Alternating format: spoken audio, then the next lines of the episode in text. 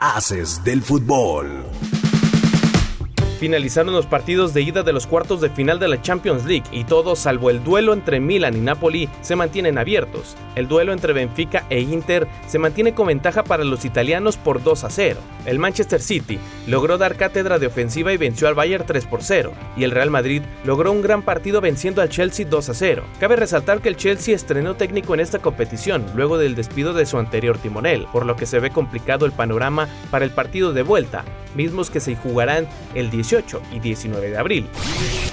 La noche del miércoles se jugó el partido de vuelta de los cuartos de final de la Conca Champions entre Atlas y el Filadelfia, y el resultado se mantuvo en un empate a dos goles, por lo que en el marcador global de 3 a 2, Atlas se despide de la competencia. Para este jueves, en punto de las 8 de la noche, hora del centro de México, se jugará el duelo entre Tigres y Motagua. Los universitarios mantienen una ventaja de un gol, la cual tendrán que aprovechar en el Estadio El Volcán. Este jueves arranca la jornada 16 de la Liga MX con el duelo entre San Luis contra Juárez en punto de las 21 horas. San Luis se coloca en la posición 12 de la general con 15 puntos y de sacar la victoria estaría asegurando su participación en el repechaje, mientras que Juárez en la posición 14 buscará colarse en esta zona para conseguir una oportunidad de colarse al repechaje. La jornada 15 se reanudará el viernes con el duelo entre Necaxa y Puebla y Mazatlán en contra de Cholos.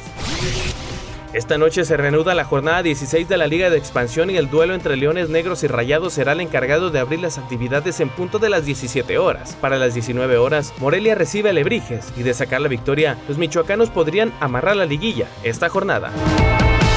Mantente informado en nuestro sitio web www.afdeportes.com, la capital de los deportes. Haces del fútbol.